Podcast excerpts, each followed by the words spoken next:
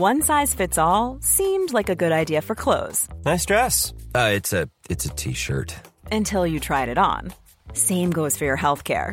That's why United Healthcare offers a variety of flexible, budget friendly coverage for medical, vision, dental, and more. So, whether you're between jobs, coming off a parent's plan, or even missed open enrollment, you can find the plan that fits you best. Find out more about United Healthcare coverage at uh1.com. That's uh1.com.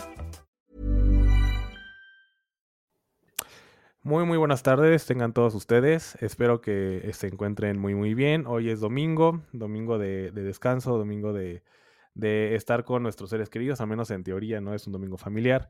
Y por eso, precisamente, eh, queremos eh, el día de hoy, muy particularmente el día de hoy, tengo una, una gran invitada. Digo muy particularmente porque eh, es, una, es una médico que es eh, internacional, es venezolana. Eh, no, tengo, no tengo el mucho el gusto de conocerla a, muy, muy, a fondo, sin embargo, para eso es este podcast. Vamos a, a empezar a hablar con ella y eh, obviamente poco a poco van a, van a ir conociéndola. Sin embargo, vamos a dar una leve presentación. Ella es la doctora Mariel Rodríguez Salazar. Eh, ella es médica, médico, médica graduada de la Universidad de Anáhuac eh, de aquí de México. Y este, bueno, ella tiene un perfil eh, que es, no sé si es raro decirlo o, si es este muy particular, pero eh, durante su servicio social ella eh, se enfocó mucho a lo que es a nivel de investigación y aparte de docencia de pregrado en el Instituto Nacional de Cardiología Ignacio Chávez. Y por supuesto, bueno, pues es un, es un honor, como a todos nuestros invitados, este, tenerte aquí. Ella es venezolana. Y, y bueno, pues preguntarte cómo estás, doctora. Hola, Ander, buenas tardes. Buenas tardes a todos. Eh, muchas gracias, muy bien. ¿Tú cómo estás? Todo muy bien, pues aquí gustoso de tenerte aquí en nuestro espacio. Este, te decía antes de, de entrar al, al, programa de lleno, eh, es un gusto tener a una persona internacional. Eres la primera de, de, todas las que he tenido. Este, y bueno, qué, qué mejor que de Latinoamérica, ¿no? Viva Latinoamérica, este, viva Venezuela. Este, platícanos un poquito de ti, cómo estás, este, ya de ahí platícanos un poco cómo, cómo decides estar aquí en nuestro país. Eh, bienvenida eh, y espero mm. que, que todo, todos los mexicanos te estemos tratando muy bien, ¿verdad? Claro que sí. Pues sí, muchas gracias. Como comentas, eh, pues sí, soy venezolana, eh, nací allá, vine aquí hace okay. seis años. Y pues eh, me encanta México, me encanta, me han tratado muy bien, como dices, la verdad he tenido la suerte de conocer a gente muy bonita eh, y de tener muchísimas oportunidades aquí en este país. Eh, ya lo siento, hasta como propio, de hecho ya, ya ha pasado mucho tiempo y, y sí, ya me siento muy cómoda acá. Em, ¿Cómo tomé la decisión de, de, irme de mi país y venir a estudiar acá?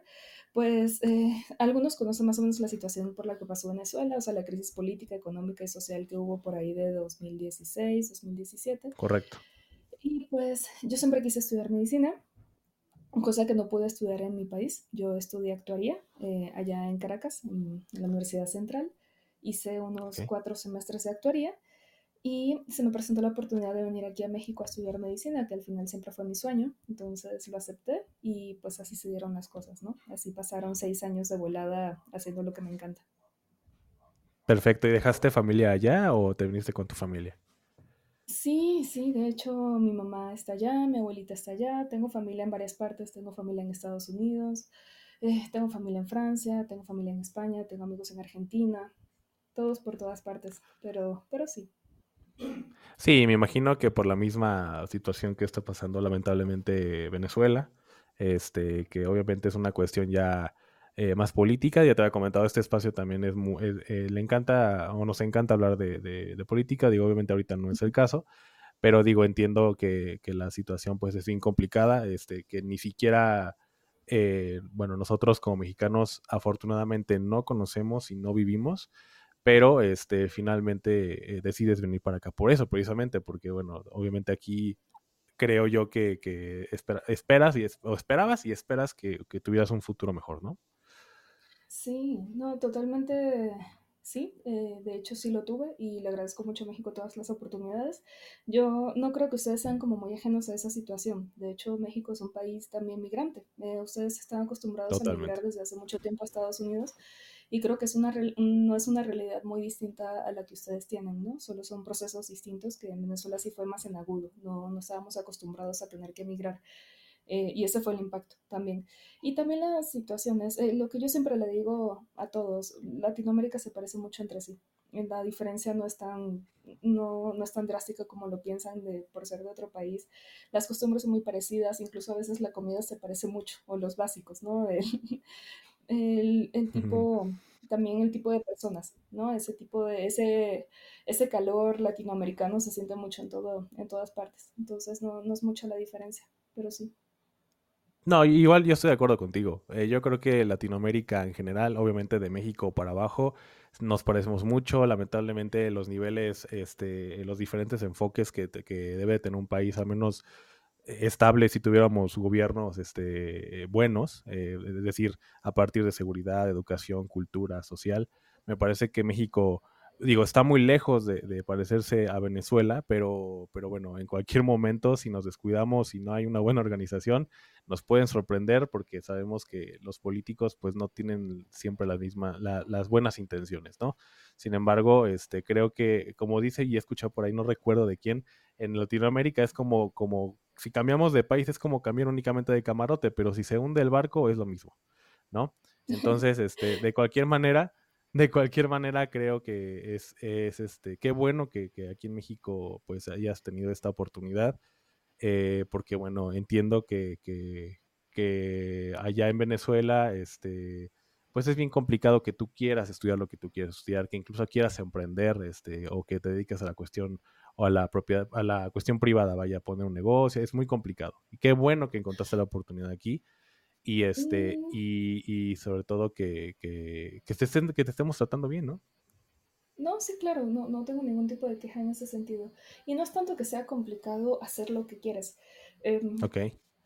Mm, sí, porque, o sea, la oportunidad de haber estudiado medicina ya la habría podido tener. De hecho, sí lo intenté, por una razón y otra no, no la llevé a cabo. Pero, pero sí se puede, ¿no? El problema en ese momento era más que todo la crisis económica, o sea, el tema de que había que estudiar, había que trabajar, el de las devaluaciones, eh, el hecho de que todo estuviera dolarizado, pero no ganara moneda nacional, la inflación que era absurda, el tema de la inseguridad, era más que todo eso, pero pero sí, se parecen a muchas cosas y yo pienso que, por ejemplo, México tiene cosas increíbles, cosas muy buenas y que efectivamente no se parecen a mi país a ese nivel de crisis, pero sí tienen unos problemas muy importantes, sobre todo si nos vamos al sector salud. México tiene unos detalles sumamente importantes y alarmantes. Que, que no es para nada para, por hablar mal de México, sino al contrario, más bien es, es, que pueden con los recursos una mala administración de los recursos, sobre todo una mala administración de los recursos y de las personas que están a cargo de distribuir esos recursos, en todo caso son los que tienen la responsabilidad de que, de que el sistema de salud esté como esté aquí. Sí, totalmente, ¿no? Como siempre, este, les, les dan gran parte y gran parte se viene para acá y poquito para allá, ¿no? Para ahora, sí lo que, lo que interesa. Así es. Y este, y no, no es hablar mal de México, al contrario, es la realidad, es lo que se vive. Cada, cada, cada día se respira todos los días. Y bueno, no solamente lamentablemente en salud, sino pues en todos los sectores, ¿no? En, seguridad estamos peor que nunca, lamentablemente, pero bueno, este no venimos a hablar de, México ni nada.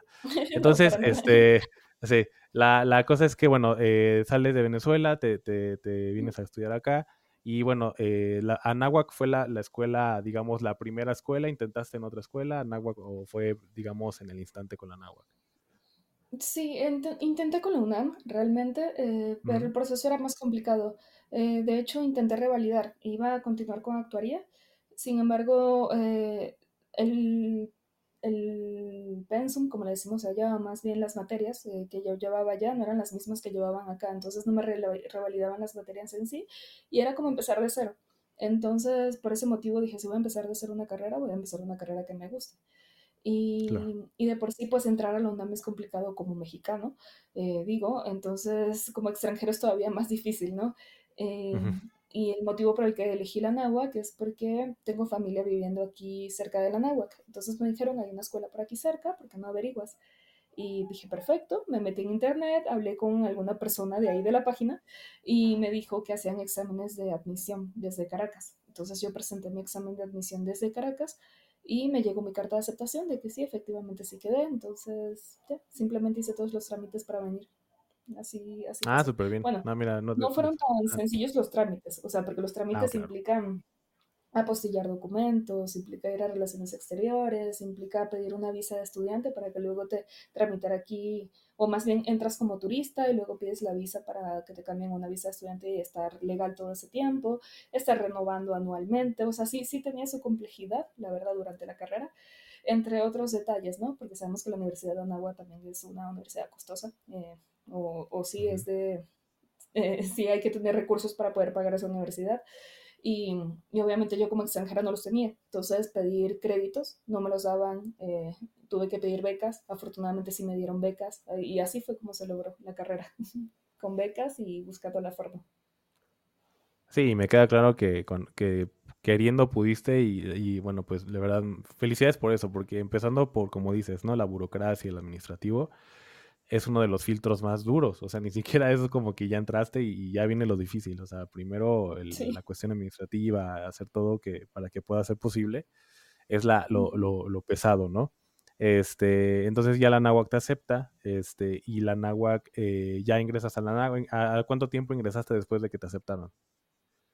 Eh, a ver, porque tuve que ser propedéutico. Yo vine aquí como en, en mayo, llegué en mayo, entraba en junio. Yo me vine a finales de mayo y entraba a clases en junio. De hecho, entraba al día siguiente de que llegué. Y, ok, o sea, rápido. Sí, sí, fue llegar, dejar todas las maletas y ni modo al día siguiente a clases. Y fue a propedéutico, afortunadamente era nada más un propedéutico, pero obviamente estaba súper nerviosa porque no sabía, nunca había estado en esa escuela, nunca, eh, pues no, no, yo no había estudiado medicina, entonces también eso me ponía un poco nerviosa, también me ponía, ponía nerviosa el hecho de la diferencia de edad, porque pues como ya yo tenía otra carrera, yo hacía otras cosas en Venezuela y trabajaba y así, obviamente yo no tenía la misma edad que mis compañeros, siempre les llevé entre 4 o 5 años, entonces sí, fue un contraste muy grande, fue un día, fue un día muy extraño, pero todo salió muy bien, afortunadamente todo salió muy bien, como te digo. No, y súmale es... que, ah, perdón. Uh -huh. No, no, eh, eh, solamente te iba a decir que es, son gente muy amable, son gente muy simpática y la verdad me hicieron sentir bienvenida desde el primer día. Es lo que te iba a decir, digo, también cuesta mucho trabajo, digo, aunque te tratemos muy bien y, y todo, el, el hecho de, de, de, salir de, pues obviamente de tu país, de, de, tu, de tu origen y de tus costumbres y todo, bueno, pues, es, o sea, además de todo lo burocrático, de que le llevabas más edad a, a las personas y todo, bueno, pues el hecho es de que estés fuera de tu país, pues es muy complicado. Bueno, al menos eso pienso, yo no, yo no he vivido algo así, pero, pero bueno, por eso es que es admirable esta trayectoria que llevas. Y este, y qué bueno, qué bueno, y, y, y créeme que la mayoría de los, de los mexicanos somos así. Este, normalmente somos este como muy, como muy de a ver, vente para acá, júntate con nosotros, o, o normalmente sí, saludamos sí, a todos, además somos muy sociables, ¿no? Realmente este, creo que ahí sí un punto muy bueno para, para mis, mis paisanos y toda mi gente de mexicana, pues es esa, ¿no? Este, que, que hacen sentir cómodo a quien sea, eh, sea de donde sea. O sea, realmente eso es, eso es de aplaudir de, de, nuestro país y bueno, la verdad es que sí me gusta hablar muy bien de, de la gente de aquí, ¿no? Y, y bueno, yo no, no, tengo, creo que tengo experiencia con, con una persona venezolana, este, ella es este, esposa del hermano de mi esposa. Entonces, igual, gente muy, gente, gente muy, este, muy amable, muy, este, muy, igual, muy sociable, o sea, bastante, bastante, bastante agradables. Ella este, de Venezuela, creo que se fue a vivir a Colombia, que no hay mucha diferencia en cuanto al acento, que, me, que contigo no encuentro ese acento, hasta ahorita que estamos platicando, no encuentro el acento. Ya eres, este, ya eres más de acá. este, pero, pero sí. Pero, pero está muy bien, ¿no? La verdad es que digo, es la única experiencia y, y, pues realmente es así, ¿no? Creo que los latinoamericanos somos, este, nos, no, no, nos caracterizamos mucho por eso, por lo, por lo sociable y, lo que, y lo amables que somos. Digo, no todos hay de todo, pero, pero bueno, yo creo que te has encontrado de todo aquí también, ¿no? Como en todos sí, lados. Sí, sí. Pero, este, pero vaya, ahora, estudiaste en la náhuac, ¿cuánto tiempo dura la carrera de la náhuac? ¿Seis años? Seis años, uh -huh, contando el servicio social. De acuerdo, de, de, de, ahí de seis años te vas, bueno, de, eh, eh, pasas campos clínicos, el internado, ¿dónde lo, ¿dónde lo cursas? El internado lo hice en el Hospital Español. Y, ah, correcto. Y sí, también fue una increíble experiencia. Eh, la verdad, la verdad, yo quería hacerlo en nutrición. porque se me hacía increíble, ¿no? Uno piensa en nutrición como el centro de investigación, un hospital increíble, haces de todo, tienes como que mucho del campo, eh, bueno, mucho de instituto, ¿no? Que van casos muy raros, eh, y, y yo quería eso, pero afortunadamente no se dio, o sea, porque solamente daban una plaza y pues no la gané. Entonces se me, se me arruinaron esos planes y todo pasa por algo, porque la verdad en el español tuve un increíble internado, me la pasé muy bien y recomendaría 100% ese hospital para hacer el internado. Nada, sin duda. Bueno, yo, yo trabajé en algún momento en una empresa donde tenían convenio con ese hospital y, y el hospital es una maravilla. O sea, además de que estéticamente es un hospital hermoso, este, pues hay, hay mucho de dónde aprenderle y de dónde, de dónde, este, de dónde pellizcarle para, para, aprender de todo, ¿eh? O sea, desde la misma gente, de los pacientes, porque uno pensaría, ah, es un hospital privado, es un hospital que realmente este, hay pocos pacientes, no, o sea, hay muchos pacientes y hay mucha, muchos médicos muy buenos, y me consta porque uh -huh. yo, yo estoy ahí, y, y, creo que, creo que, eh, este, tuviste una buena escuela, por así decirlo, en ese año de internado. Sí, no, totalmente. La docencia, los residentes son muy activos en cuanto a docencia, entonces te enseñan mucho los propios residentes. Los médicos adscritos también son, se acercan mucho a los internos y les enseñan, les dan clase. Eh, y también lo bueno que yo le veo al Hospital Español en cuanto a aprendizaje es que tiene de todo. O sea, tenemos a los sí. pacientes que obviamente tienen acceso a un servicio privado de, de medicina, pero también tenemos a los eh, de la beneficencia española. O sea, tenemos a gente, población geriátrica de bajos recursos, que simplemente son de la beneficencia. Entonces, todo el piso de geriatría, que sería el piso 3, que es de medicina interna realmente, eh, está lleno de muchos pacientes geriátricos con pocos recursos. Entonces ves de todo y te dejan hacer mucho también. Eh, y por eso, a mí me encantó. De hecho, justamente ahí me enamoré de la medicina interna, de la geriatría, de cardiología. Uh -huh. Y es lo que te quería preguntar. Este, digo, ya vamos a entrar de lleno a esto.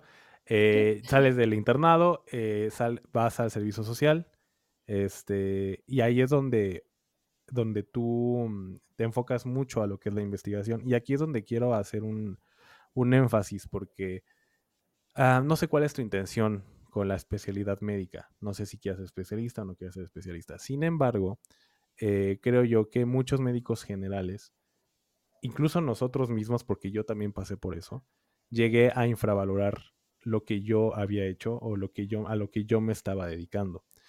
Y aquí es donde quiero este, hacer un énfasis, sobre todo por, por, para nosotros los médicos que somos generales y también un poquito para la gente que no es médico, porque muchas veces se está, mmm, tiene, no sé si mal visto o está este, de manera incorrecta, por así decirlo, visto un médico general. O sea, un médico general eh, no es un médico general estancado y que no, no es especialista, y, o, o no, no es como que un médico general no vale porque no es especialista. Y aquí, lo, y aquí es una, un, tú eres un claro ejemplo de ello. O sea, realmente, eh, ahorita lo vas a platicar, pero tienes eh, una, una, a pesar de tu corta edad y de que pues no tiene mucho que saliste de la universidad, ¿cuánto tiempo tiene que saliste de la universidad? Eh, salí en julio del año pasado, julio 2023. En, en julio del año pasado. Entonces, uh -huh. sea de manera intencionada o no, tú te enfocaste a la investigación. Y gracias a esto, tú tienes ya, este, has participado, ya has publicado este, en artículos de casos médicos. Y eso muchas veces ni los mismos médicos generales, ni, la, ni mucho menos la gente de afuera lo sabe. O sea, el aporte que puede tener un médico general desde la investigación y la docencia. Y les comento yo porque yo soy docente de una escuela también, la de la Unitec, uh -huh. y, y, doy clases. Este, el valor o el valor que aporta el médico general al mercado laboral es muchísima. Incluso en el mercado laboral eh, clínicamente eh, eh, hablando, ¿no? O sea, sí puede trabajar un médico general en el hospital, puede trabajar en, incluso en el IMSS, puede ser, puede ser ya ser un médico general, eh, un médico familiar, y entonces tú eres un gran ejemplo de eso. Ahora, esta, este enfoque que tuviste de investigación en el servicio social, ¿tú lo buscaste o, eh, o fue como de manera muy espontánea decir, ah, mira, esto, yo caí aquí y aquí voy a hacer investigación? ¿Cómo fue esa parte? No, fue totalmente intencionado. Eh, yo durante toda la carrera, desde que entré, desde el día uno, desde antes de entrar incluso, a mí me gustó mucho la investigación. Eh, como tenía esa base de actuaría y me gusta mucho la estadística, sentía que había ah, okay. mucho para aportar en ese campo. Entonces, sí, desde siempre me gustó Y durante la carrera, de hecho, participé en varios congresos interuniversitarios de farmacología o de cirugía, de medicina en general, cualquier cosa que implicaba eh, estar en un congreso, presentar un póster, presentar un caso, lo que sea, me llamaba mucho la atención, sentía que aportaba mucho, entonces sí fue completamente intencionado. Solo que durante la carrera es muy complicado hacer investigación. Primero porque todavía no tienes muy definido hacia qué quieres investigar o qué quieres hacer. Entonces yo en ese momento yo no sabía que quería cardio, o sea, igual cuando uno entra a la carrera uno dice yo voy a ser cirujano o yo voy a ser, no sé, neurólogo, pediatra o cualquier cosa. Y eso va cambiando a medida que vas avanzando y vas metiéndote a quirófano y vas conociendo y así.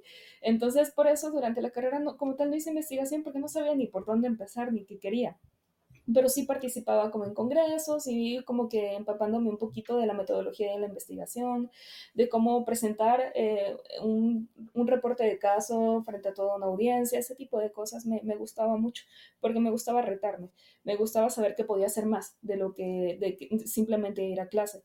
Entonces, pero sí dije, o sea, yo quiero hacer investigación formalmente, yo quiero hacer un currículum de investigación, pero sé que durante la carrera va a ser muy difícil, porque además de la carrera, pues yo también estuve trabajando simultáneamente, trabajé de varias cosas, igual para ayudarme a pagar la escuela y así. Y sí, me puse como meta en el servicio social, voy a hacer investigación. Entonces eh, fue complicado porque las plazas de investigación están contadas. Eh, ya saben que, bueno, como médicos eh, para hacer investigación como tal, o vas por cifros, o te dan una plaza universitaria, o, o ahí más o menos ves cómo, cómo haces para que tenga una plaza de investigación, para no tener que hacerlo en el campo clínico como tal, en un centro de salud. Entonces sí, fue complicado convencer a mi escuela para, para poder hacerlo, pero me enteré de esa plaza en el Instituto Nacional de Cardiología y como en el internado me enamoré tanto de cardio, la verdad me emocionó mucho desde que estuve rotando en urgencias hasta que estuve en tercer piso de geriatría, hasta que estuve en medicina interna como tal y también roté en la unidad coronaria del Hospital Español. Eh, dije 100% yo quiero hacer cardio eh, o me gusta mucho la investigación de cardio, entonces yo voy a enfocar ya todos mis, mis esfuerzos en la cardiología. Entonces por eso insistí tanto con mi escuela y para que me dejaran hacer investigación en el instituto, en el Ignacio Chávez. Y así fue como llegué. No, pues muy bien, qué interesante. Y, en, el, en este caso, eh, ¿te dedicarías 100% a la investigación de, cardio o tienes como intención de hacer la especialidad y por, y, por, supuesto, bueno, medicina interna, porque no es como que directamente puedas entrar a cardio, tiene que hacer medicina interna. Me parece que son de los cuatro años completos de medicina interna, son dos y de ahí puedes derivarte o puedes eh, hacer cuatro años de medicina interna y después derivarte a cardiología. ¿Tu intención es esa o, o es seguir ahorita como estás? En este momento voy a seguir como médico general. Eh, no, no es porque me quiera quedar nada más en la investigación, porque la verdad es que me gusta mucho lo clínico, me gusta mucho el trato con el paciente, me gustan las dos cosas, me gusta investigar y estar en un escritorio y estar evaluando bases de datos, pero también me gusta mucho ver al paciente, me gusta el interrogatorio, me gusta mucho la clínica. Entonces, ahorita temporalmente, mi plan es seguir como médico general eh, seguir sacando artículos, seguir sacando reportes de casos, porque algo que tuvo muy bueno el, instituto, como cualquier instituto en este país, es que tiene casos muy ricos, o sea, casos muy raros, casos que puedes sacarle mucho y poder publicarlo en unos buenos journals, porque ese también es el detalle. El tema de la investigación no es nada más tener un caso y redactarlo en inglés, es conseguir en qué, en qué revista académica la vas a publicar y si, si te la aceptan, o cómo lo tienes que arreglar para que te lo acepten, y también tienes que pagar, porque estamos de acuerdo, que, de acuerdo que no es gratis, o sea, siempre hay que pagar algo, entonces ver a quienes metes para también medio bajarle y que te ayuden a escribirlo y siempre tienes que tener un tutor de investigación también, que en este caso fue mi tutor del servicio social. En fin. Okay. Así tiene todos sus detalles, pero por el momento me voy a quedar como médico general, eh, también porque he estado trabajando en todo lo que es el área administrativa, ¿no? En administración de servicios de salud. Entonces, y en telemedicina, también he estado mucho haciendo la parte de telemedicina y seguimiento a crónicos. No, y me consta, digo, recuerdas, yo este era coordinador médico de la empresa en donde estás actualmente y, tuve, digo, tuvimos muy leve interacción ahí, fue para que en ese momento se hicieran cosas. Este, entonces, aquí la, la, ventaja que le veo es que, bueno, estás trabajando y que tú puedas incluso, este, em, poder pagar esta, precisamente estas publicaciones. Como dices, nada es gratis y todo cuesta trabajo. Eh, entonces, el hecho de que tú estés no solamente trabajando, porque además de que estás trabajando, estás aprendiendo de la administración médica, que es otra área, que es otra área en la que un médico puede dedicarse. Y digo, está clarísimo, tú lo has visto. O sea, no, no, es, tan, no es tan sencilla eh, eh, dedicarse a la administración de instituciones de salud, pues ya, ya sea de manera privada o de manera pública. Es decir, tú eres coordinadora médica, no recuerdo bien exactamente, me parece que en ese momento te quedaste como crónicos, este, pero de, de crónico degenerativos, y bueno, de ahí es obviamente hacer la gestión, este, obviamente es una cuestión también clínica, no es como que estés directamente con el paciente, pero sí tienes que estar actualizada en, obviamente, en conocimientos médicos para poder obviamente determinar qué paciente, este, eh, semaforizar de alguna manera, qué paciente está más grave que otro, este, hacer posible que la gestión administrativa este, sea de la mejor manera. Eh, y que además estés publicando esto, eh, bueno, aparte, ¿no? Que estés publicando tus, tus, tus, vaga la redundancia, tus publicaciones este, en, en, en, los artículos en estas journals o, revistas, pues es una, es una cuestión que, que, quiero que yo visibilizara a los médicos generales, o sea, y a la gente en general. Un médico general, no me lo infravaloren y no me lo subestimen, porque aquí es un claro ejemplo de que la medicina general puedes hacer maravillas. Y, y muchas veces el valor se lo damos mucho al dinero, y, créanme que dinero lo pueden hacer como médico general o como especialista. Incluso conozco médicos generales que tienen más dinero que cualquier especialista. Depende mucho de cómo te muevas. Depende mucho cómo te muevas. Sí, sí, porque justamente lo que decías, en la parte administrativa tiene su complejidad, o sea, no es simplemente estar frente a una computadora. Eh, sí, yo estaba como coordinadora de un programa de crónicos degenerativos, entonces implicaba darle seguimiento personalizado a cada uno de los pacientes. Esto implicaba hacerle su historia clínica, esto implicaba ver qué medicamentos estaba tomando, esto implicaba ver la receta que le enviaba a su médico tratante, ver si no tenía interacciones medicamentosas con las otras recetas que tenía, eh, gestionar el envío de medicamentos de cada uno de estos pacientes y que le llegue a tiempo antes de que se le acabe el, el medicamento que ya tenía, ¿no? Si estamos hablando de un paciente diabético, que le llegue su insulina a tiempo y que no se quede todo ese tiempo sin, sin medicamento, porque al final eso se se traduce un mal control de la diabetes y eso trae consecuencias en general. Entonces, sí, sí tiene su complejidad eh, y sí necesitas mucho de tus conocimientos médicos porque justamente el médico general que trabaja en lo administrativo dicen pues no es médico y debe, debe estar desactualizado y seguramente no, no es bueno la medicina y por eso está siendo administrativo. No, de hecho tienes que saber mucho de tu, de tu carrera en sí para poder, poder, poder hacerlo correctamente y poder darles el seguimiento que, que amerita cada uno de estos pacientes. Y el impacto es incluso mayor al que harías dando, no sé, consulta a dos pacientes por semana. Por ejemplo, aquí estás, estás hablando de volumen de pacientes mucho más grande. Y el impacto que tiene, que darles su medicamento, su, surtido completo, hacerle su historia clínica, hacerle su videollamada cada tres meses de seguimiento, eh, puede ser incluso mayor. Entonces sí, se pueden hacer muchas cosas y de hecho yo sí estoy muy contenta y no me siento para nada limitada en ese sentido. Eventualmente sí me gustaría hacer especialidad, pero honestamente estoy incluso viendo opciones en el extranjero. Por eso en el momento estoy, estoy concentrándome ahorita en, digamos, ahorrar, hacer publicaciones, hacer currículum eh, y seguir en la parte administrativa, que al final el impacto que tiene para la sociedad siento que es muy bueno. Sí, totalmente. Y hoy no con el mensaje que, al menos yo estoy mandando es que no sean especialistas, no, obviamente, la especialidad. Y creo que todo, todo médico que, que entra este, a la carrera de medicina, pues obviamente la, meta, y creo que, al menos yo creo que a más del 99.9% es porque quiere ser especialista. O sea, yo al menos yo quería ser endocrino, endocrinólogo, este, traumatólogo, y bueno, por azares del destino, la vida, lo que tú quieras, pues no, no, no lo logré, este, no se me dio otro camino, pero a lo que voy es que sí, yo también pasé por eso pasé por, por el que ahora qué voy a hacer de mi vida, pues qué, qué va a ser de tu vida. Ya, ya tienes seis años, siete años de, de conocimiento médico y puedes hacer muchas cosas con esos siete años de conocimiento médico. Entonces, este es, este es, un claro ejemplo, o sea, y quiero, eso es lo que yo quiero, quiero hacerles cuenta a la gente que, que pertenece a nuestro gremio y ajeno a ello, que, que, el médico general puede hacer muchas cosas, tanto clínicamente como en investigación, como en docencia, como en administración, eh, incluso política puede hacer, o sea, hay, mucho, hay mucho de dónde hacer, o sea, realmente hay mucho de dónde hacer, y, y, y porque lamentablemente, y no, sé si conozcas esta estadística, pero hay, hay, muchos médicos generales que se suicidan por no, por no haber quedado en la especialidad. Y eso es lo que yo he querido manifestar con esta, con esta, con esta información que tú me das. Hay mucho que hacer y de verdad te da mucho valor en el mercado como médico general. No sé si no sé si estés de acuerdo.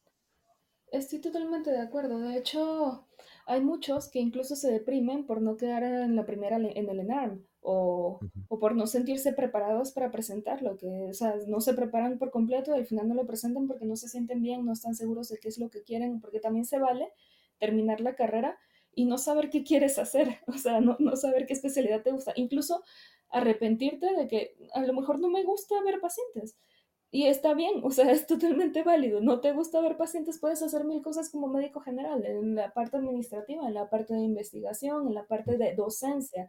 Algo que también yo me di cuenta, me di cuenta en el servicio social, es que eh, me gusta mucho la docencia y hasta me podría dedicar a la docencia porque mi tutor de investigación es profesor titular de, la NAWAC también, entonces tiene su grupo de pregrado que va a rotar al instituto como, como uno va a rotar a clínicas cuando está durante en la carrera. Entonces, estos grupos de alumnos que iban al instituto les dábamos clases, les hacíamos un calendario de clase, les hacíamos exámenes, teníamos que preparar las clases un día antes, sus presentaciones, todo eso. Y está increíble también la parte de docente.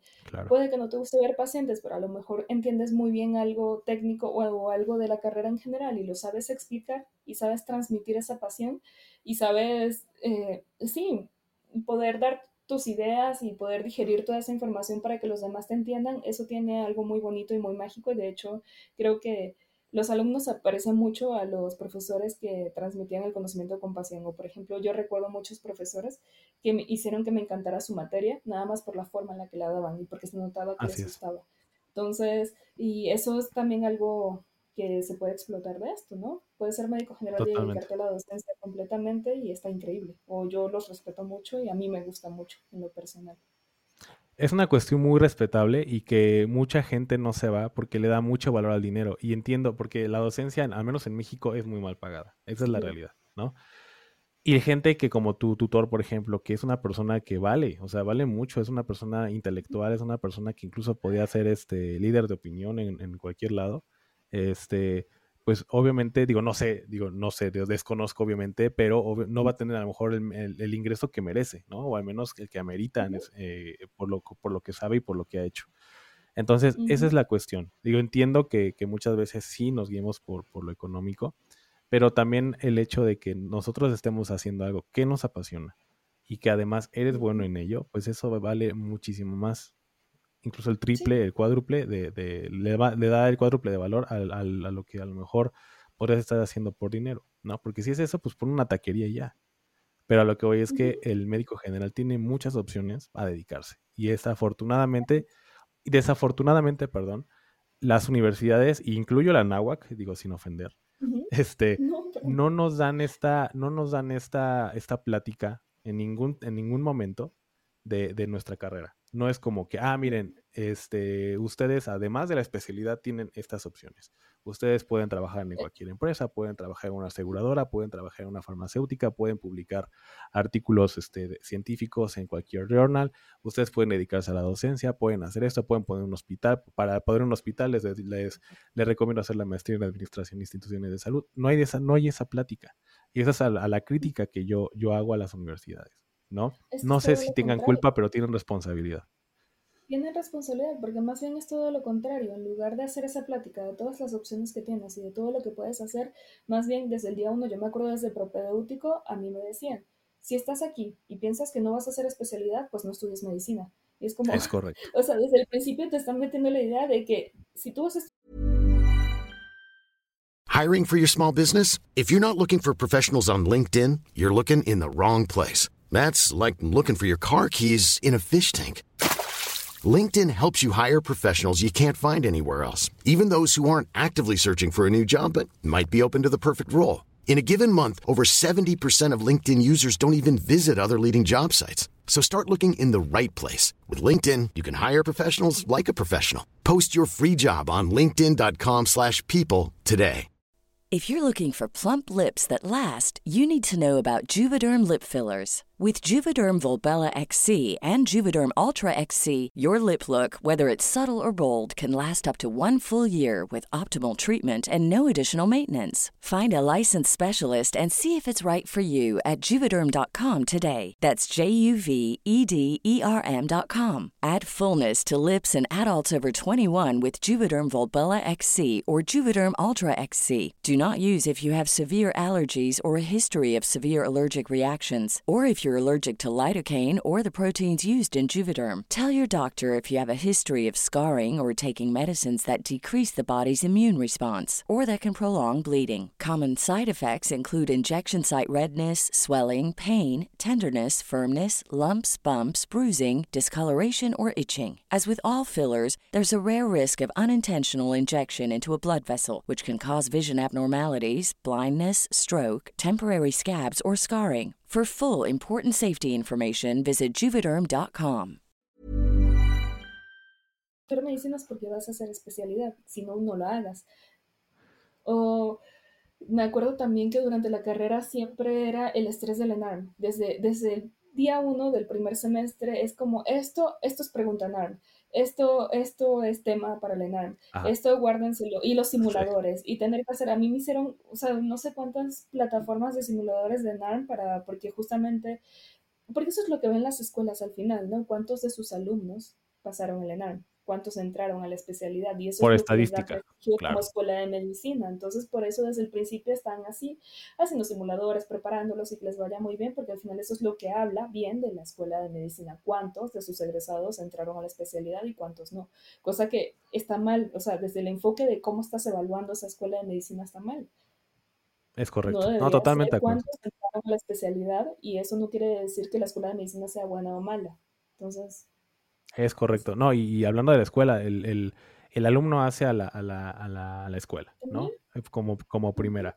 Y el alumno, eh, insisto, en tu caso, este, y otros médicos que yo conozco, este, no sé si conociste al doctor César Pineda, que es un muy buen amigo mío, de que, que, trabajó ahí en la empresa también, o trabaja, también tiene un gran valor, o sea, él, él, él da consulta, él compra sus cosas, él, él, sabe hacer una espirometría, él te sabe interpretar una, una, un este, Ay, se me olvidó el nombre. Este. Mm, perdóname, perdóname. el, del, el, electro, perdón, el electrocardiograma, discúlpame. Te, sabe interpretar de manera muy buena. Él es docente en la, en la, en la UNAM. Y, y, y, créeme que eso le da mucho valor. O sea, realmente es una persona que como médico general vale muchísimo. Y aunque tú te dediques a trabajar en las farmacias similares o te dediques a trabajar en la medicina del ahorro, donde tú quieras, si tú atiendes bien a un paciente y, lo atiendes como debe ser, haces la, correcta exploración, haces una buena anamnesis, ah, y además de todo eso, lo tratas de manera ética y moral, créeme que eso le va a dar muchísimo valor. Hay muchos médicos de todo tipo, generales, especialistas, que, dejan mucho que desear en ese campo del profesionalismo, de la vocación y de la ética y moral en profesional. Entonces, creo que el valor humano, primero que nada, tiene que enaltecer al, médico. Para ser un buen médico, me parece que tienes que ser muy buen, un buen ser humano, ¿no? Al menos yo lo creo así o yo lo veo así. Puedes ser muy culto, puedes tener los conocimientos, pero si no tienes esa ética, creo que esto pasa a segundo plano, ¿no? Mm, así es. Sí, tienes que ser buena persona antes de ser buen médico. Es correcto. Y, esta es la, parte que, yo quiero informar a los médicos generales. De verdad, si no se quedan en la, en la especialidad o en el ENARM, es decir, en el examen nacional de residencias médicas, a la primera se van a quedar cuando deban de quedarse. Yo, al menos yo, y esto lo, lo quiero súper enmarcar en negritas, al menos yo soy de la idea que si lo intentas más de tres veces, ya no es ahí. Al menos esa es mi idea. Y yo creo que tienes mucho, mucho, mucho que hacer con tu carrera como médico general y aportar de otras maneras que puedes aportar del mismo valor que puedes aportar como, como un médico especialista. Yo he visto, y, digo, las dos partes. Hay médicos generales que, intentan a sus 37 años el, el examen de residencias médicas y no se quedan. Entonces es una frustración tras frustración tras frustración. Y, y, finalmente, digo, no todos, pero sí hay una parte que terminan frustrados toda la vida y ni siquiera la, carrera de médico general la ejercen como deben de ejercer. Y otras que lamentablemente, como decimos, llegan a suicidarse o llegan a tener este, vicios como el alcohol, como llegan a tener depresión, a tomar antidepresivos, toda esa cuestión. Y eso no está bien.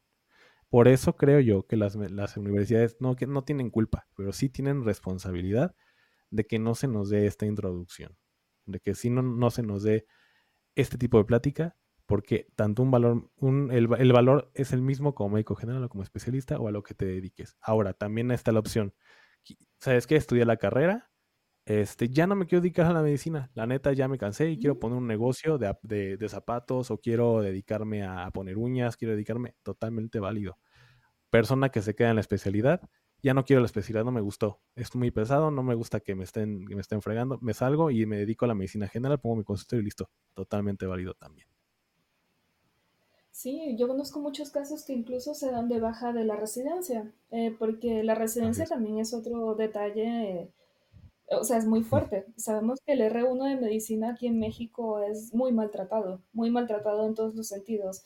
Entonces, y se vale no querer ser maltratado y no querer tener esa vida y pues sí, o sea, a lo mejor son más mis ganas de estar tranquila en mi consultorio haciendo medicina general que estando sufriendo maltrato y acoso en, en un hospital, nada más por hacer mi residencia.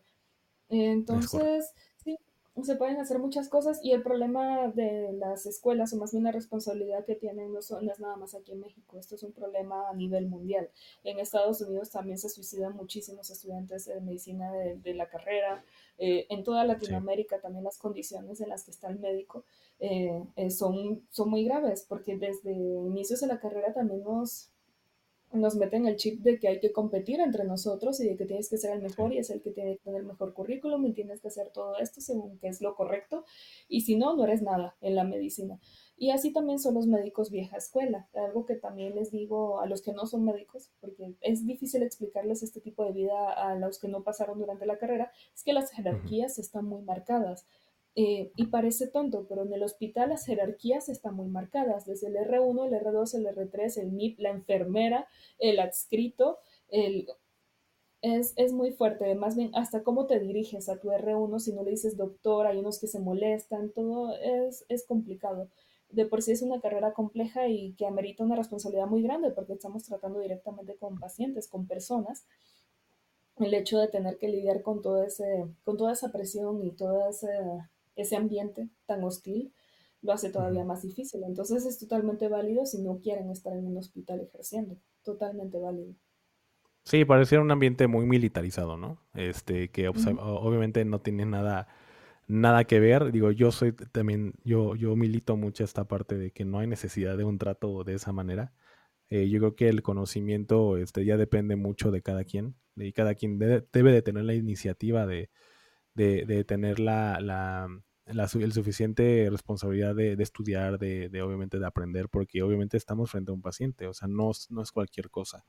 No son, no son este, no son, no son enchiladas, como decimos aquí en México. Este, no son, no es una cuestión tan simple.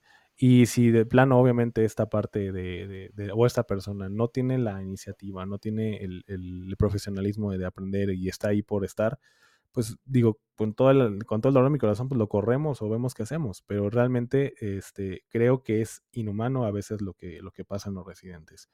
Y esa fue una de las, de las razones por la que yo tampoco ya quise eh, estudiar la, la, especialidad, ¿no? Me dediqué totalmente a otra cosa y, bueno, ahorita pues a esto de la comunicación, ¿no?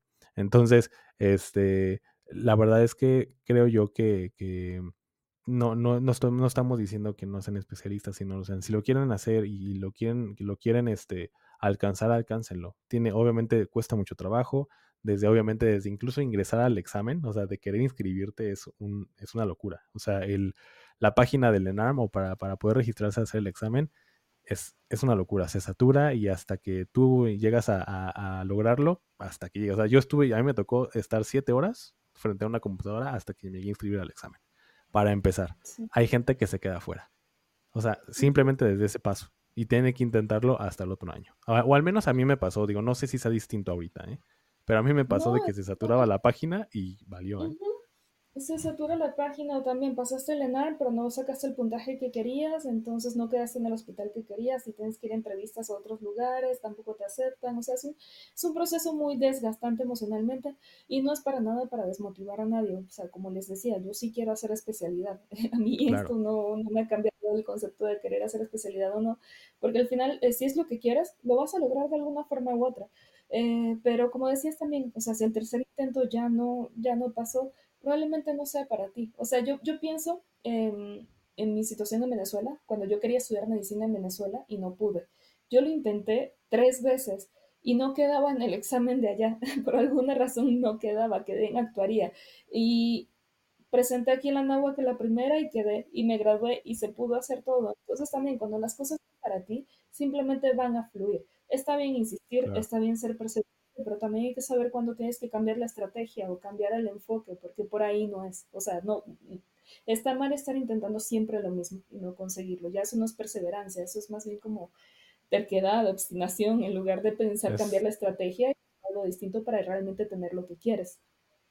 Sí, totalmente. A mí me pasó algo similar. O sea, yo intenté el examen dos veces, la tercera, eh, pues ya no lo intenté y hasta que también es por ego. En mi, en mi, en mi caso mío fue por ego. Es que cómo es que otros están pasando y yo no. O sea, cómo fregados no voy a hacer.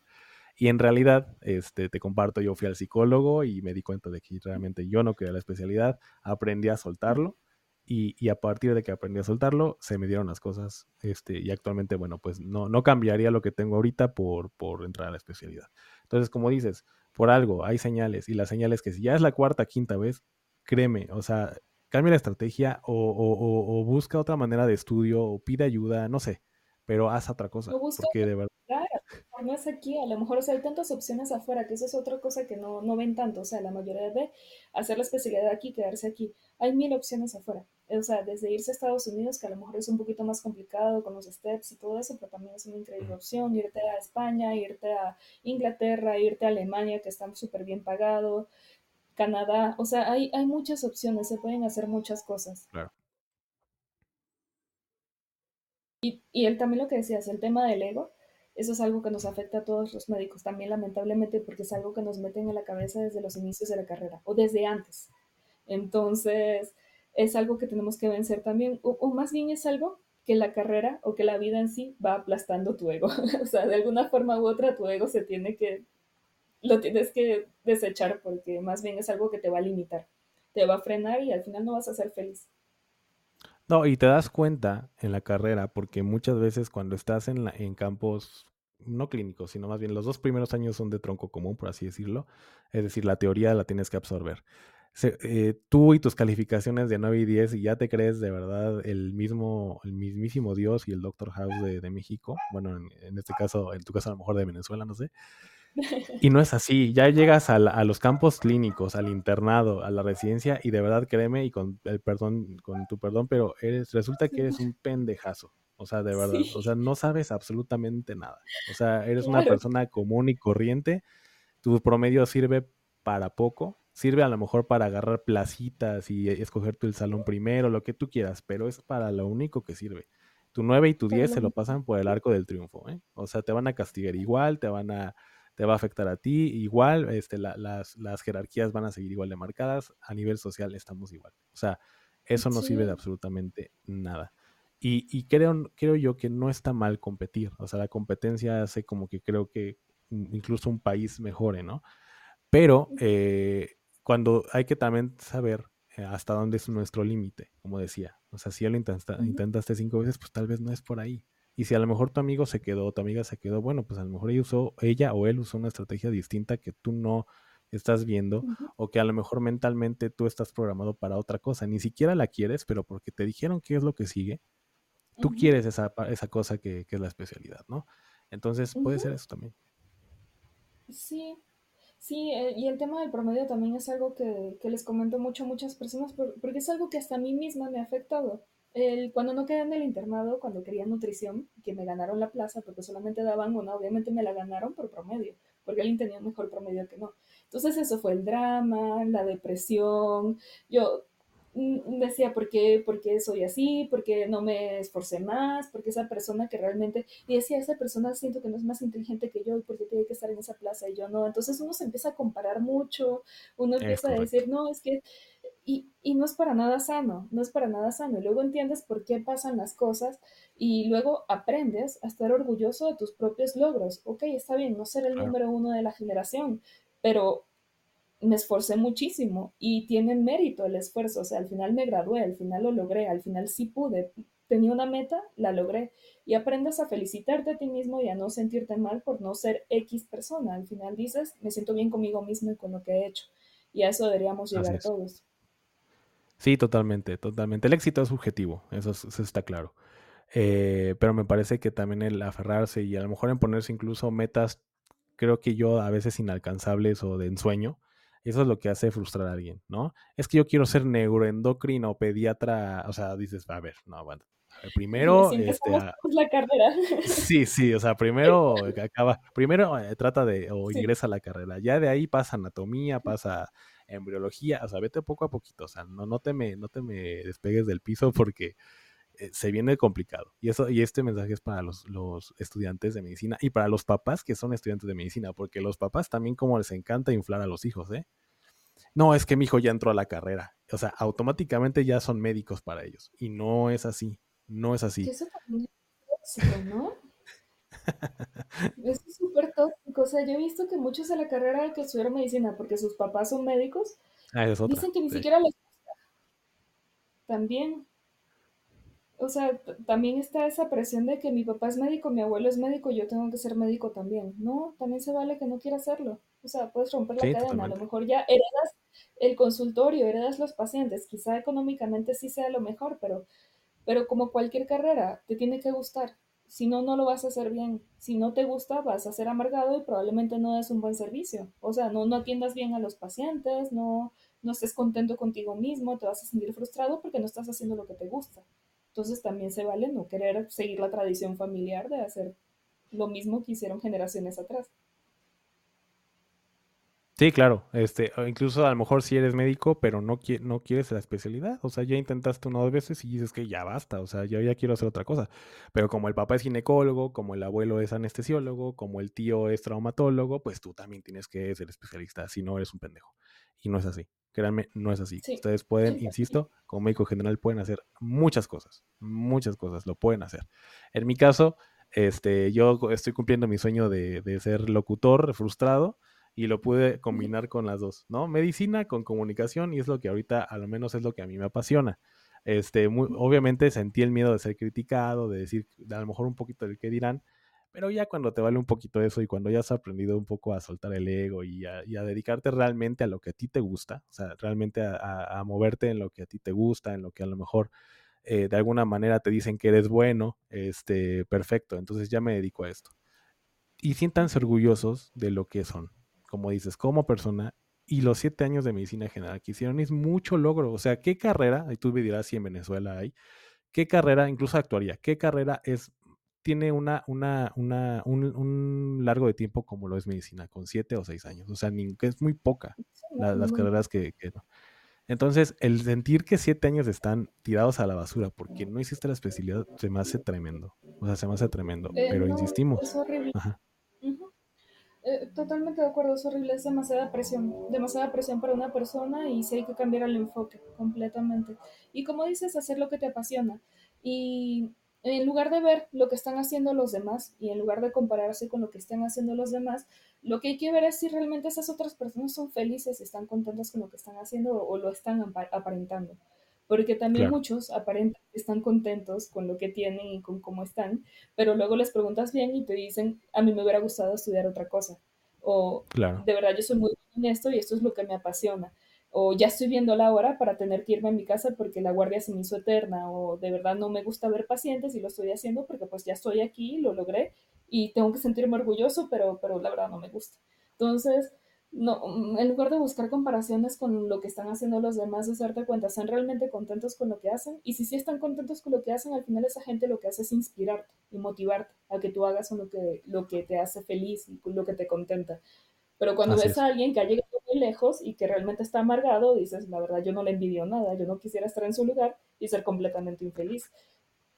Que incluso, que incluso piensas que es culpa de lo que está haciendo, pero más bien es culpa de lo que él nunca quiso hacer.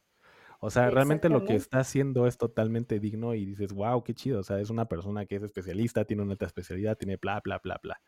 Sin embargo, bueno, no es algo que él quería, pero pues le dijeron que es lo que seguía, ¿no? Entonces, este, eso es lo que causa mucho a veces la frustración.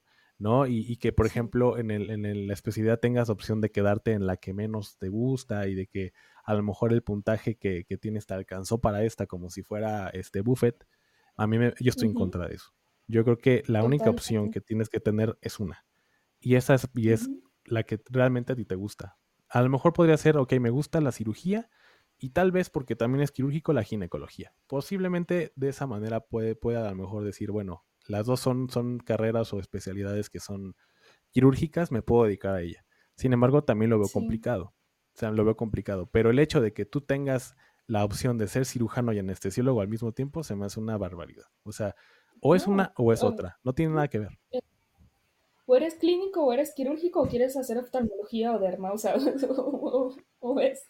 Pero sí, porque justo hacer una residencia completa, siendo tan pesada, eh, te tiene que gustar, o sea, te tiene que encantar, tiene que ser tu pasión para que lo soportes, definitivamente. Claro, porque el proceso es complicado, como lo dijiste, hay mucha jerarquización, hay mucho bullying, hay acoso sexual, hay acoso este, laboral, hay acoso, de todo. tipo. De todo tipo. Y obviamente. incluso enfermería ah, te maltrata. O sea, hasta los mismos pacientes te maltratan a veces. hasta, hasta el perro que está ahí, este, al lado de los tacos, te maltrata. O sea, sí, entonces no hay manera. te tiene que Definitivamente, porque deteriora mucho tu salud mental y eso le tienes que dar prioridad. Sin salud mental no vas a tener nada. O sea, no importa que acabes la especialidad, vas a terminar en antidepresivos, ansiolíticos y probablemente en una crisis. Y, ahí se viene abajo todo. Entonces no vale la pena para nada. Yo siempre he dicho que la especialidad no es para todos. Y no porque no seas capaz eh, intelectualmente. Lo, lo eres. O sea, como médico general lo eres pero aquí no solamente es una capacidad intelectual, es una capacidad emocional, que, no tengas a lo mejor este, algo no tratado. Es decir, si eres una persona a lo mejor con un diagnóstico de depresión en un grado 2, ¿no? grado 3, y decides hacer especialidad, pues muy difícilmente ah, emocionalmente vas a lograr este, sobresalir en la, en la especialidad. Muchas veces, como les digo, yo siempre los he invitado a, tomar terapia. O sea, si tienen duda de, de hacer la especialidad, tomen terapia. Si de verdad quieren, a lo mejor, porque también ha pasado muchas veces a mujeres y a hombres, si quieren familia, quieren estabilidad, quieren ser más tradicionales, de verdad piénsenlo dos veces. Porque la especialidad, además de, de, que, de que obviamente durante los primeros años es complicado, trabajan muchísimo, trabajan muchísimo. O sea, de verdad es eh, durante el día, durante la noche, durante tanto, ta, ta, ta. Y no, puedes tener no ves a nadie. Nadie, no ves a nadie. Y está bien, si está dispuesto a eso, perfecto, adelante. Y si quieras, a lo mejor también forma una familia al mismo tiempo, digo, no estoy diciendo que sean antagónicos, no, pero sí es más complicado, sí es más complicado. Si tú quieres una vida más estable, más tradicional, más esto, pues ve a terapia y descúbrelo por ti mismo, porque posiblemente indirectamente no quieres la especialidad, porque tu, tu cuestión, tu, tu cuestión existencial se ve rebasada por tu cuestión laboral. Y así va a ser inminentemente al, paso de los años. Entonces, yo siempre los invito a eso. Y hagan este, vayan a terapia. A mí me sirvió, yo, yo lo puedo decir porque yo, a mí me sirvió, yo, yo les invito porque a mí me sirvió. Lo digo mediante la experiencia. Háganlo y, de verdad este, les va a servir muchísimo, muchísimo, muchísimo. De verdad les va a servir como no tienen idea. Yo también lo recomiendo. De hecho, incluso el, el, tema de aceptar tener que ir a terapia es complicado, ¿no? Y, y qué tipo de terapia también. Eso no, nadie te dice qué tipo de terapia será buena para ti, porque está cognitivo-conductual, está el psicoanálisis, están tantas opciones que no sabes ni qué hacer. Pero definitivamente hay que pedir ayuda y también esa es una de las razones por las que yo no entré inmediatamente a la especialidad. Primero, porque al ser extranjera, eh, yo no compito igual en el ENAR, las plazas son menos para extranjeros y generalmente no son aquí en la Ciudad de México, implicaría irme a provincia, por ejemplo, etc. Y también el tema de que sí, salí de la carrera y salí muy estresada y también están todos los temas personales, en mi caso, por ejemplo, el duelo migratorio, que es algo que la gente no, como que no le presta mucha atención, pero hay un duelo y hay un proceso que nunca me tomé el tiempo tratarme yo en terapia, o sea, fue simplemente pues ya estoy aquí y hay que hacer la carrera y hay que seguir adelante y no te puedes atrasar. Entonces, pues sí, Correcto. Cuáles sean los motivos o por qué también te detienes y te tomas un tiempo para hacer las cosas que te gustan y pensarlo bien, es totalmente válido, pero sí, totalmente hay que terapia, lo recomiendo para todo el mundo, aunque no, aunque sientas que no tienes que ir a terapia, tienes que ir a terapia, no importa, algún motivo encontrarás durante la terapia. Sí, no, de acuerdo contigo, de acuerdo contigo. Creo que este, tenemos que, que, pensarlo dos veces. Em, yo creo que, o sea, yo diría o justificaría el hecho de que un médico general no se da cuenta de cómo es el ambiente en la residencia. Sí se da cuenta porque antes de la residencia está el internado. Y precisamente te das cuenta cómo es ahí el ambiente. O sea, no hay pretexto. O sea, tú dices, ok, estoy viendo cómo tratan a mi residente, a mi R1, a mi R2, veo cómo es el, la carga de trabajo, veo que el, médico residente está llegando a las 4 de la mañana y aunque no tenga guardia, ese día se va a ir hasta las 8 de la noche y al siguiente día tiene que entrar a guardia para que al siguiente día salga a las 10 de la noche. O sea, es un, de verdad, es una cuestión inhumana, pesada, este, de verdad, tienes que aguantar no solamente eh, o, sobresalir intelectualmente y, estudiar, porque además de eso, o sea, además de aguantar eso, tienes que hacer presentaciones, tienes que pasar visita, tienes que hacer exámenes, tienes que estudiar, tienes que, o sea, es, es de verdad un rollo que yo, y, y, esa es una parte que sí les digo, admiro, independientemente de que salgan traumados o no, frustrados o no, admiro la, la gente que termina una especialidad. De verdad es admirable, admirable. Sí, y también tienen que tener una red de apoyo. O sea, esas personas que generalmente hacen eso deben tener una familia que los apoye, una familia, una mamá que les deja su plato de comida servido, una mamá que le lava su ropa, una mamá que está pendiente de que no de que no hagan ruido cuando está durmiendo, ese tipo de cosas, porque sí hacen la diferencia cuando alguien te está esperando en casa y te está apoyando, a cuando estás totalmente solo viviendo todo eso. No, sí, muy de acuerdo contigo. Y en tu caso, este, hablando ya como de ti, ese duelo migratorio, este, a pesar de ese duelo migratorio, eh, te lo digo, digo, no, no porque estés aquí, es, eh, es admirable lo que has logrado. Tienes 20, ¿qué? 28, 29 años. 28. 28 años.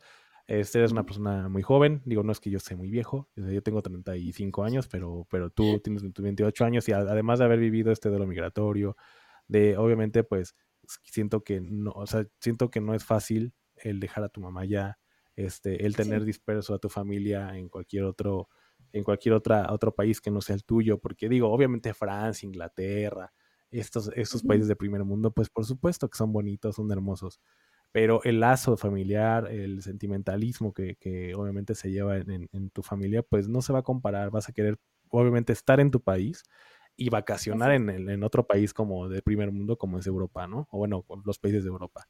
Entonces, a pesar de todo esto que has vivido, creo que es admirable lo que has hecho. Este, eh, la actuaría te abre los ojos, como dices tú, las cosas pasan por algo. Y, y si tú, en ese caso, tú este, estudiaste actuaría, me parece a mí, yo lo interpreto así, es que actuaría te hizo ver que los números de estadística es lo tuyo y que si tú lo traspolas o lo proyectas a nivel médico, pues haces una fusión totalmente poderosa. Y en este caso, tú, el, hecho de hacer investigación, el hecho de publicar journals, todo esto, te da una, un potencial impresionante en el mercado laboral, ¿no? Y, obviamente sin ser especialista, ¿eh? O sea, tú lo que estás haciendo ahorita vale muchísimo y si tú te dedicas a esto, créeme que vas a ser grande, vas a ser una, una tremenda profesionista, eso estoy seguro. Y, lamento mucho, de verdad, la, la, situación que está pasando en tu país. Digo, yo estoy muy bien entrado porque sí, yo leo diario prácticamente de política y yo sé, obviamente estoy consciente de, de cómo es ahí lamentablemente la situación. Este, y ojalá que, que pronto se, se, mejore el estado de, de, tu país, no solo de tu país, sino de tu estado familiar. Este, sé que tú estás ahorita ciertamente cómoda, eh, me refiero este, físicamente, sé que mentalmente a lo mejor tienes ahí uno que otro este, tropiezo, porque digo, es entendible, pero a pesar de todo, como todos, pero obviamente el tuyo agrega un poquito porque, bueno, entiendo, entiendo lo que pasas, ¿no? Y, lo que has pasado. Y entonces, amigos, de verdad, esto es un claro ejemplo de que como médico general puedes hacer muchas cosas. No, yo siempre se los digo todo el tiempo, ¿no? Todo el tiempo.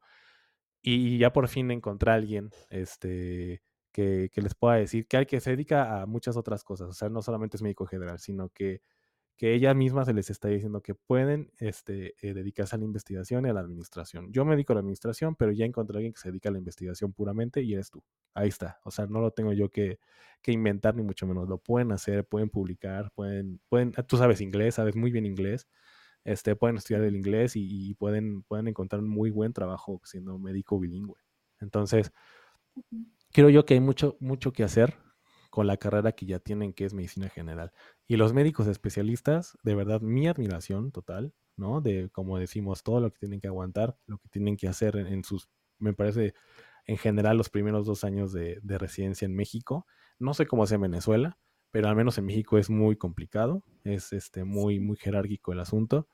Este, Mi admiración total. Y por favor, este, porque también los hay, médicos especialistas, no hagan menos a los médicos generales porque no valen más que un médico general, no valen menos tampoco que un médico general, valen lo mismo y todos necesitamos de todos en este, en este eh, oficio que es la, salud. Todos necesitamos de todos. Y así como, como vale mucho su, alta especialidad, su, su, especialidad o subespecialidad, vale mucho médico general. Y ya vimos el ejemplo aquí con, con, la doctora Mariel. Entonces, eh, bueno, no sé si quiere decir algo, doctora. No, muchísimas gracias. De verdad, eh, como te decía desde un principio, un honor que me consideraras para hablar aquí y compartir mi experiencia. Y espero que esto sea de utilidad para otras personas, porque pues les dije más o menos, o lo que comenté aquí es mucho de lo que a mí me hubiera gustado escuchar durante la carrera, pero son cosas que vas aprendiendo a medida que vas avanzando. Sí, aprendes con los con golpes, ¿no? Y con este a base de la experiencia y el maltrato, pero ni modo, así es. La, la, gran, la gran parte de las cosas y del, del aprendizaje es así, no te lo cuentan, lo tienes que vivir. Y, pero bueno, yo me encargo un poquito de que sí se los cuente para estudiantes de medicina. Nos escuchan mucho en Canadá, en Francia, en, en, en México, por supuesto. Y a gente que apenas va a estudiar medicina, o una mamá que me escuche que, su hijo quiera medicina, que escuche este podcast y lo escuche y este capítulo en particular para que piensen las cosas. Y por favor, mamás, papás, no inflen a sus hijos porque les están, les están haciendo en ese momento y de manera automática una expectativa hasta acá. Porque, y, si, y si no llegan a lograrlo por cualquier otra, van a hacer, van a hacer quedar mal a su hijo, sea como sea. Entiendo que ya dijimos, vale, lo, vale mucho hasta donde llegue y lo que haya hecho, pero lamentablemente la sociedad no es así.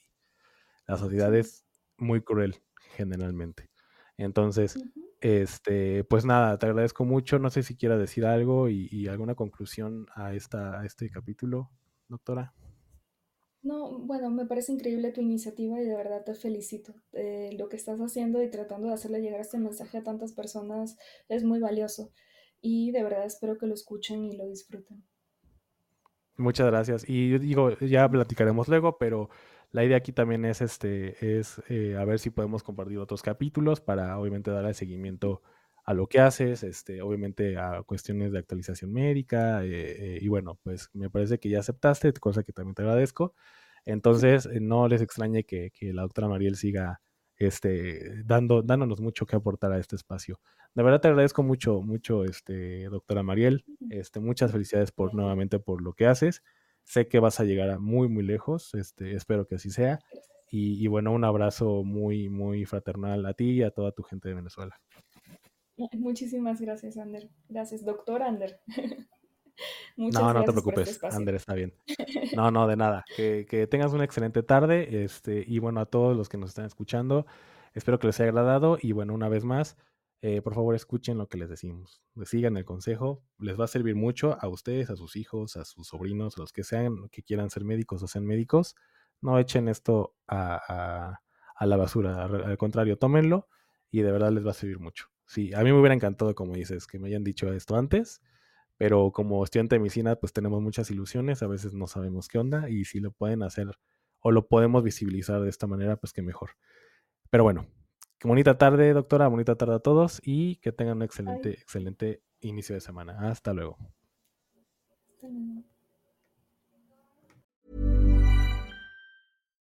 If you're looking for plump lips that last, you need to know about Juvederm lip fillers. With Juvederm Volbella XC and Juvederm Ultra XC, your lip look, whether it's subtle or bold, can last up to one full year with optimal treatment and no additional maintenance. Find a licensed specialist and see if it's right for you at juvederm.com today. That's J U V E D E R M.com. Add fullness to lips in adults over 21 with Juvederm Volbella XC or Juvederm Ultra XC. Do not use if you have severe allergies or a history of severe allergic reactions, or if you're allergic to lidocaine or the proteins used in Juvederm. Tell your doctor if you have a history of scarring or taking medicines that decrease the body's immune response or that can prolong bleeding. Common side effects include injection site redness, swelling, pain, tenderness, firmness, lumps, bumps, bruising, discoloration, or itching. As with all fillers, there's a rare risk of unintentional injection into a blood vessel, which can cause vision abnormalities, blindness, stroke, temporary scabs, or scarring. For full important safety information, visit juvederm.com.